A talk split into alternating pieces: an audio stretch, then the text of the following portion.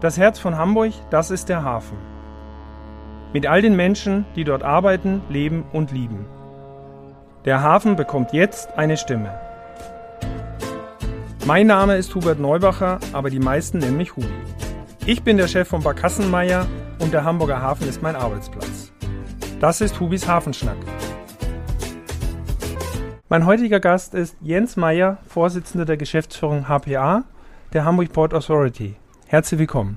Ja, ich freue mich auch und wird sicherlich eine spannende Veranstaltung. Ja, davon gehe ich aus. Ich äh, bin durchaus auch ein bisschen aufgeregt, wirklich den Chef des Hamburger Hafens jetzt zu sprechen und welche Dinge du uns zu berichten hast. HPA, Hamburg Port Authority, ist mir natürlich ein Begriff als Barkassenbetreiber und vielen, die im Hamburger Hafen äh, tätig sind. Was macht die H HPA eigentlich genau und wie ist die so strukturiert? Ja, die HPA ist äh, eigentlich Hafen aus einer Hand. Wir wollten durch den Zusammenschluss aller Aktivitäten im Hafen die Schnittstelle zu den Kunden vereinheitlichen, dass man nur einen Ansprechpartner hat für alle Infrastrukturmaßnahmen und für alles, was man braucht, um im Hafen erfolgreich wirken zu können. Aber wenn man ehrlich ist, ist die HPA natürlich ein, ja, ein Zusammenschluss von extrem vielen Tätigkeiten, wo es auch einige vielleicht Kuriositäten gibt. Manchmal kümmern wir uns mit Festivals im Hafen Manchmal kümmern wir uns auch darum, dass wir eine Glühbirne auf Neuwerk im äh, Leuchtturm auswechseln müssen. Das machen wir manchmal für andere, manchmal, weil wir sowieso zuständig sind. Also das Spektrum geht weit über die Hafengrenzen hinaus und äh, hat manchmal auch nur am Rande mit dem Hafen zu tun. Das nennen wir dann hafenfremde Leistungen. Das scheint dir natürlich auch gelegen zu kommen, weil dein Weg äh, an die Spitze dieser äh, Behörde am Ende ja doch ungewöhnlich war. Du kommst eigentlich aus der IT lange Zeit dann ist, glaube ich, auch nicht ganz unbekannt, dass du dem Fußball äh, in Hamburg zugetan bist weiterhin und mal sehr intensiv dort tätig warst. Das heißt, diese hafenfremden Arbeiten, die du verrichtest, müssten dir eigentlich äh, ganz gelegen kommen. Ist das so? Ja, genau. In einem Job, äh, ich mache das jetzt seit über 14 Jahren, ist es immer äh, spannend, dass äh, die Vielfalt vorhanden ist. Das ist auch für Kolleginnen und Kollegen innerhalb der HPA äh, sehr schön, dass man sich auch innerhalb des Unternehmens, ohne dass man das Unternehmen an sich wechselt, äh, weiterentwickeln kann mit sehr unterschiedlichen Tätigkeiten. Das bringt äh, in der Tat einen Riesenspaß, ist aber auch der Aufgabe geschuldet. Es macht einfach keinen Sinn, wenn man sowieso sich um Hochwasserschutz auf der Insel Neuwerk äh, kümmert und man sowieso, hat, sowieso Kolleginnen und Kollegen vor Ort hat. Da muss man ja nicht noch eine zweite äh, Behörde oder eine zweite Gesellschaft vor Ort haben. Äh, sondern da können wir die Tätigkeiten mitverrichten. Das ist aus Hamburger Sicht sehr, sehr sinnvoll. Ich möchte aber eine Anmerkung noch machen und dieser Begriff ähm, zur Hafenbehörde, den höre ich sehr, sehr ungern. Wir sind eigentlich eher eine Hafenmanagementgesellschaft mit ähm, sehr viel infrastrukturellem Know-how, also eine operative Gesellschaft und der Behördenanteil, der macht äh, nicht mal ein Zehntel unserer Tätigkeit aus. Insofern ist der Schwerpunkt in der Bezeichnung eigentlich eher falsch. Alles klar, dann ziehe ich den natürlich gerne zurück, aber dann haben wir das damit auch klargestellt. Ist ja vielleicht auch nicht ganz unwichtig, äh, dass man das mal tut. Ja, das heißt also die große Infrastruktur im Hamburger Hafen, äh, die obliegt der HPA. Ich habe jetzt mal geguckt, also es sind ja irgendwie über 40 Kilometer Keimauern, äh, die da instand gehalten werden und über 7000 Hektar Hafenfläche. Ähm, was viele nicht wissen, ist, glaube ich, dass wir einen ganz großen Eisenbahnhof dort haben, also die Hamburger Hafenbahn, was, glaube ich, für den Hafen auch wirklich sehr wichtig ist, äh, vor allem in der Metropolregion und in der Anbindung ins Hinterland. Kannst du uns dazu ein bisschen was sagen, wie wichtig diese Eisenbahnschienen tatsächlich sind für den Hamburger Hafen? Ja, es ist der Erfolgsfaktor, der Schlüsselfaktor für den Hamburger Hafen. Äh, fast jeder zweite Container rein und raus geht mittlerweile auf äh, der Schiene auf die Reise oder kommt eben in den Hafen. Und ähm, dadurch, dass das Ganze lange nicht so stauanfällig ist und auch nicht ähm, im Klimawandel mit Niedrigwasserständen, wie wir sie doch sehr häufig auf dem Rhein mittlerweile haben, belastet ist, ist das einfach der Erfolgsfaktor. Wir transportieren auf der Bahn mehr Container als unsere Wettbewerbshäfen Antwerpen, Rotterdam und äh, Le Havre oder Bremerhaven zusammen. Und das ist ein Asset, dass man hier eben, wenn man mal einen Zug verpasst, was man ja aus dem privaten Leben kennt, dann folgt äh, unmittelbar danach ein nächster Zug. Das heißt auch die Disponierbarkeit, dass man Container sehr schlank und schnell auf dem sehr nachhaltigen Verkehrsträger Eisenbahn hier ins Hinterland bewegen kann, wird auch in Zukunft, glaube ich, das Rückgrat für den Hamburger Hafen sein. Wunderbar. Und dann hat man jetzt ja ein Projekt auf den Weg gebracht die letzten Jahre, was uns in Hamburg und im Hafen natürlich ganz bewusst war. Ja, die Fahrrinnenanpassung. Die ist, glaube ich, fast schon abgeschlossen. Es sind in diesem Jahr noch ein paar letzte Arbeiten zu tun.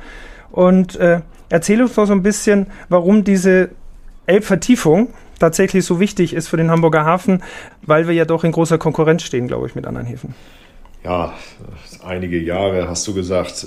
Ehrlicherweise sind es ja fast zwei Jahrzehnte gewesen, wo wir uns mit dem Thema beschäftigt ja. haben. Insofern war es ein großartiger und auch äh, Gänsehautbringender Moment, als wir am 3. Mai, ja, ich sag nochmal, Geschichte geschrieben haben, als wir die Sade als erstes Schiff nach Vertiefung in dem Fall der Elbe hier in Hamburg empfangen durften. Das bringt uns natürlich enorm voran. Man muss wissen, dass in den letzten Jahren äh, mal die Vergleichszahlen, wenn man sich die anschaut, wir haben 14 Prozent Zuwachs bei diesen enorm großen Containerschiffen, die heute schon nach Hamburg kommen. Und die haben jetzt eben die Chance, äh, rund 1000 Container mehr zu laden.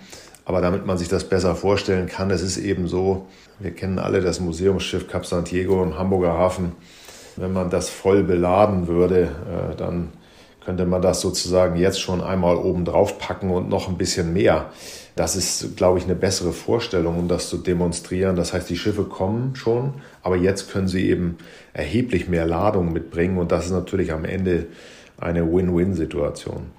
Aber nochmal zurück zu dem Projekt an sich. Wir haben ja nicht nur die Elbe angepasst, sondern wir haben Leitungen unter der Elbe tiefer gelegt. Wir haben neue Leuchttürme errichtet, sozusagen neue Wahrzeichen für Hamburg am Elbstrand in Betrieb genommen, letztes Jahr im Oktober. Wir haben dann eine Begegnungsbox im Februar bereits in Betrieb genommen, dass sich große Schiffe auf der Elbe passieren können, also diesen Einbahnstraßenverkehr deutlich reduzieren konnten.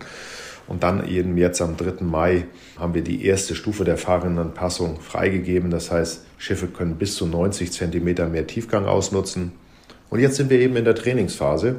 Das verstehen viele Leute eben auch nicht. Die Schiffe tauchen jetzt tiefer ein, haben mehr Gewicht unter Wasser. Und deshalb sind sie etwas träger und in ihren Manövrierfähigkeiten verändern sie sich ein wenig. Das ist immer gut, wenn Kapitäne und Lotsen das jetzt live auch ein bisschen trainieren können bevor wir dann Ende des Jahres die zweite Phase in Betrieb nehmen, wo wir bis zu 1,90 Meter mehr Tiefgänge freigeben können für diese großen Containerschiffe. Ja, das ist schon irre. Ich meine, wir kennen natürlich die riesen Containerschiffe im Moment. Die neueste Klasse ist ja die Megamax-Klasse, die ja tatsächlich über 23.000 Container voll beladen äh, mitbringen können und 400 Meter lang sind. Ist es tatsächlich so, also es ist jetzt ein Meter mehr Tiefgang, das heißt Schiffe sollen bei 13,50 Meter den Hafen verlassen können und anlaufen können, unabhängig von der Tide, richtig? Ja, das ist äh, in der Endausbaustufe auf jeden Fall äh, möglich und äh, unabhängig, Tide unabhängig und Tide abhängig äh, steuern wir ja die Verkehre. Wenn man Tide abhängig fährt, kann man in aller Regel nochmal einen Meter mehr mit auf die Reise geben. Aber im Moment haben wir von vielen Reedereien gehört, dass sie entgegen dem bisherigen Trend erstmal im Import sehr davon profitieren. Das heißt, dass sie mehr Ladung mit nach Hamburg bringen können. Und äh, wenn die Wirtschaft nach der Pandemie wieder anspringt, habe ich auch die Hoffnung, dass auch im Export äh, die wichtigen Voraussetzungen dann genutzt werden können. Okay. Also die Voraussetzung für die Zukunft in jedem Fall. Und dann ist ja die Sade tatsächlich auch insofern noch sehr spannend, weil das ja ein flüssiggasbetriebenes Schiff war. Ich glaube, das war eine besondere Atmosphäre wahrscheinlich, als dieses Schiff einlief. Ja, ich habe es eben ja schon angedeutet. Es war schon so ein bisschen Gänsehaut-Feeling. Erstmal kenne ich Jacques Sade noch persönlich. Der ist ja leider schon von uns gegangen, aber es war noch mal ein bewegender Moment, dass der ja, Gründer CMA CGM äh, hier mit einem auch zukunftsweisenden Schiff, was auch äh, sich mit Flüssiggas betreiben lässt, den Hamburger Hafen als erstes nach der Fahrerinnenanpassung hier reingefahren ist. Und äh, ich glaube, es war ein gutes Symbol. Nicht? Einerseits, dass man die Elbe vorbereitet hat für die Zukunft, auf der anderen Seite, dass auch die Reedereien sich vorbereiten auf die Zukunft in Richtung Reduzierung von Emissionen. Und wenn man eigentlich mit den Nutzern spricht, die sagen auch Gott sei Dank äh, haben wir jetzt hier die Möglichkeiten, die Waren reinzubringen, denn äh, viele äh, Firmen, die gerade in der Konsumgüterindustrie unterwegs sind, die sagen ja, seitdem die Pandemie da ist, die Einzelhändler Händler leiden ähm, und die Online-Händler haben das Gefühl, jeden Tag ist Black Friday. Und das ist das, was viele Menschen auch manchmal gar nicht verstehen, wenn man an sich runterguckt und guckt auf seine Schuhe oder seine Hose. Das kommt eben alles in Containern hier nach Hamburg. Und wenn diese Containerströme unterbrochen sind, dann ja, fehlt es am Ende auch an einfachsten Gegenständen. Und das hat weniger mit Wohlstand zu tun, das hat eben mit Grundversorgung zu tun. Und ich glaube, da haben wir auch einen wichtigen Schritt jetzt geleistet. Ja, und da gab es doch jetzt im März tatsächlich dieses Ereignis im Suezkanal. Das muss ich natürlich jetzt auch erwähnen, weil das so plakativ war, auch für, für äh, Laien an sich zu sehen, wo es tatsächlich, äh, wo diese Containerschiffe langfahren. Und als sich die Ever Given, die wir natürlich aus der Hamburger Havarie in Blankenese äh, von vor, ich glaube, zwei Jahren kennen, wie die den Suezkanal blockiert hat. Wie hat sich das danach entwickelt? Also hat sich der Stau da irgendwie schon aufgelöst und ich habe irgendwo mal gelesen, äh, es fehlten dann irgendwo auch im Rathaus ein paar Drucker, die auf ir in ein, irgendeinem Container da an Bord waren oder so. Wie hat sich das danach entwickelt, weil ja doch, doch ein großer Stau war? Ja, man, es ist immer wieder erstaunlich, dass viele Menschen äh, sozusagen logistische Ströme erst dann begreifen, wenn sie selber betroffen sind. In diesem Fall war eine der Meldungen intern, dass äh, an Bord 28 Container mit äh, Druckern einer bestimmten Marke an Bord waren und dass es deswegen auch zu Lieferengpässen kommt.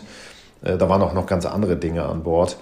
Äh, und man kann sich vorstellen, wenn man so einen Warenwert betrachtet, eine Milliarde ungefähr an Bord eines solchen Schiffes, dann fehlt es an vielen Stellen am notwendigsten. Aber ich will immer gar nicht auf dieses konkrete ähm, Havarieszenario eingehen sondern die Grundversorgung mit Dingen, Medizinprodukten, Pufferflüssigkeiten für Antigentests, so Pads, die man braucht, um nasale Prüfungen durchzuführen. All solche Dinge sind da drin, genauso wie äh, zum Teil Lebensmittel oder, oder eben äh, Dinge des täglichen Alltags. Es hat natürlich dazu geführt, dass wir im April deutlich weniger Schiffe im Hamburger Hafen hatten, weil man die Blockade schon gemerkt hat im Nachlauf. Das holt sich jetzt langsam wieder auf. Ich denke, der Hamburger Hafen mit all seinen Partnern ist darauf sehr gut vorbereitet und wir haben hier, glaube ich, auch mal die Gelegenheit, allen Beteiligten, die hier an den Prozessen arbeiten, ein dickes Lob auszusprechen. Das wird häufig vergessen. Es sind natürlich in der Pandemiezeit Krankenschwestern, Pfleger und so weiter, aber auch Hafenarbeiterinnen und Hafenarbeiter, Lotsen, Nautiker, Eisenbahnverkehrsunternehmen oder auch die Trucker bei den Speditionen, die halten das Land hier genauso äh, am Leben. Und die haben auch diese Peaks, äh, sag mal, sehr geräuscharm weggearbeitet. Ich will nicht sagen, dass alles perfekt lief, aber im Großen und Ganzen hat man hier die logistischen Ströme doch exzellent am Laufen gehalten. Und da gilt mein Dank einfach an alle, die dazu beigetragen haben. Ja, das sehe ich genauso. Ich glaube, man hat es gar nicht so mitgekriegt, weil vieles ja trotzdem weiter funktioniert hat und äh, wir alle gesehen haben, dass ein Hamburger Hafen trotzdem äh, tätig ist und so. Äh, nicht zu vergessen natürlich die Seeleute, das haben wir auch mitgekriegt, die in den letzten Monaten oder in 2020 durchaus Probleme hatten, wieder nach Hause zu reisen. Ich glaube, das ist jetzt alles in die richtige Richtung. Und äh, wenn man diese 400-Meter-Schiffe nochmal so überlegt, gibt es denn irgendwelche besonderen, wo du sagen würdest, das Schiff würde ich gerne auch mal nach Hamburg kriegen oder sind die sowieso schon auf der Liste? Also kommen die dann sowieso irgendwann alle? Oder gibt es so ein Special? Naja, wir, wir haben im Hamburger Hafen ein wenig seit vielen Jahrzehnten ja das Motto, wir vertrauen in die Zukunft der Technologien und Innovationen. Und es gibt ja so eine Vision, ich habe das mal, bin mal irgendwo zitiert worden, dass ich gesagt habe, irgendwann in äh, nicht so ferner Zukunft wird das Kreischen der Möwen lauter sein als die ähm, Schiffsmotoren und äh, die Schiffe auf der Elbe. Und das habe ich wirklich ernst gemeint, weil ich glaube, die, die LNG-betriebenen Schiffe, das ist schon ein sehr guter Schritt in die richtige Richtung. Jeder spricht jetzt äh, seit äh, wenigen Monaten von Wasserstoff endgültig und alles, was man aus grünem Wasserstoff herstellen kann. Und natürlich würde es mich sehr freuen, wenn wir hier auch das erste Schiff mal mit einer Brennstoffzelle an Bord zum, zur Stromversorgung im Hamburger Hafen erleben würden. Zunächst als Hilfsaggregat, vielleicht dann auch in irgendeiner abgewandelten Form dann mal als Hauptmaschine oder Teile des Antriebsstrangs. Ich setze da ehrlicherweise auf die ja, großen Maschinenhersteller, dass man hier weiter voranschreitet, weil das wird auch wichtig sein, diese Koexistenz Hafen und Stadt hier in Hamburg am Laufen zu halten und äh, damit äh, die Güter mit einem doch sehr nachhaltigen Verkehrsträger so dicht wie möglich an, an uns alle, an die Konsumenten ranzubringen. Und da würde ich mich natürlich über jeden innovativen Schiffsanlauf auch in Zukunft freuen, den wir hier begleiten können. Und wir versuchen unseren Beitrag dazu zu leisten, äh, beispielsweise jetzt mit Landstromanlagen, dass man am Liegeplatz dann eben seine Aggregate abschalten kann. Äh, und hier wird es auch weitergehen. Ja, das ist ja nicht nur Blick in die große Schifffahrt, das ist ja natürlich in unserem kleineren Gewerbe genauso. Das heißt, was die Barkassen angeht und so weiter, mu müssen wir da ja auch in die Richtung gucken. Wir fahren mit synthetischem Treibstoff im Moment und auch mit äh, emissionsärmeren Maschinen. Das heißt, das, was man tun kann, das tut man natürlich schon, ich und meine Kollegen. Aber nichtsdestotrotz ist die Nachhaltigkeit natürlich ein wichtiges Thema in allen Bereichen. Wir werden sich abschließend noch eine, eine Frage, die geht ein bisschen ins Private, was ich nämlich ganz spannend fand, als du äh, noch in der IT tätig warst habe ich gelesen, hast du ein, in, in St. Gallen in einem Managementzentrum, ich glaube, an, an einer Schulung teilgenommen oder zumindest hat ein, ein Wirtschaftsprofessor Friedmund Malik äh, dir da ein paar Dinge fürs Leben mitgegeben, die dir heute anscheinend noch ganz wichtig sind. Und was ich ganz spannend fand, ist die systematische Müllabfuhr. Gibt's die heute noch? Hast du die auch in 2020 genutzt? Ja, ich glaube, das kann man gar nicht in wenigen Sätzen beschreiben. Also erstmal muss man ja verstehen, was bedeutet systematische Müllabfuhr. Zunächst muss man mal verstehen, dass man Management erlernen kann, äh, so ein bisschen wie Handwerks, äh, wie ein Handwerksberuf.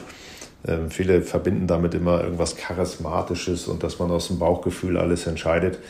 Ich glaube, das nennt man eher Erfahrung und man, ja, man kann viele Dinge erlernen und einige Dinge kann man auch nicht erlernen, die müssen man äh, mitgeben bekommen. Aber die systematische Müllabfuhr bedeutet, äh, ich sage immer, jeder, der einen Computer hat, weiß, wenn ich jedes Foto, was ich mache und alles, was ich äh, so am Leben ansammle, speichern will, dann ist entweder mein Dachboden irgendwann voll oder mein Speicher auf dem Computer.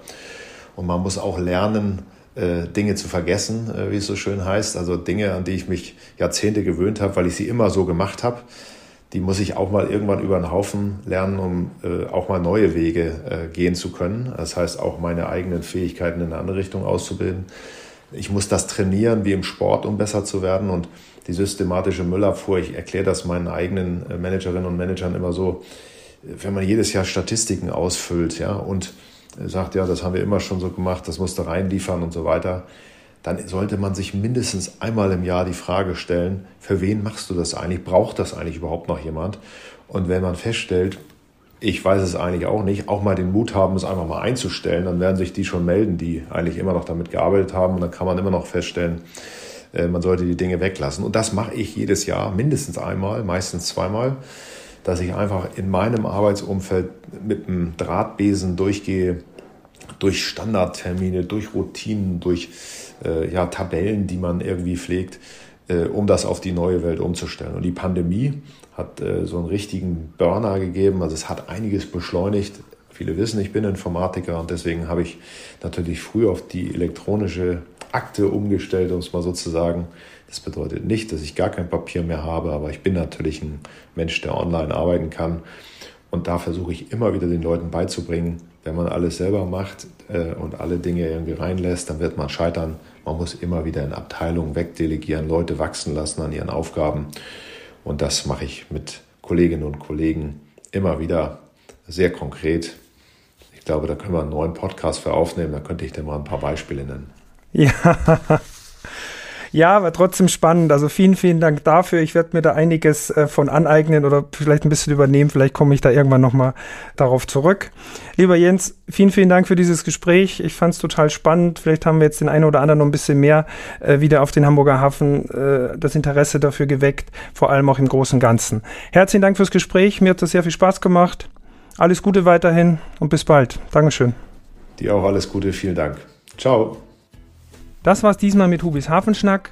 Ich hoffe, es hat Ihnen gefallen und ich freue mich auf Ihr Feedback und auf Ihre Anmerkungen. Ahoi! Dieser Podcast ist eine Produktion der Gute-Leute-Fabrik in Kooperation mit der Hamburger Morgenpost und Port of Hamburg.